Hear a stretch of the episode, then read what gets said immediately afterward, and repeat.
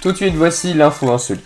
C'est une histoire qui nous fera dire tout est bien qui finit bien, car c'est une famille qui habite en Charente-Maritime sur l'île d'Oléron qui a retrouvé son chat disparu depuis plus de 9 ans. Entre temps, la famille à qui appartenait le chat a eu le temps de déménager n'habite plus sur l'île d'Oléron mais à Saint-Jean d'Angély.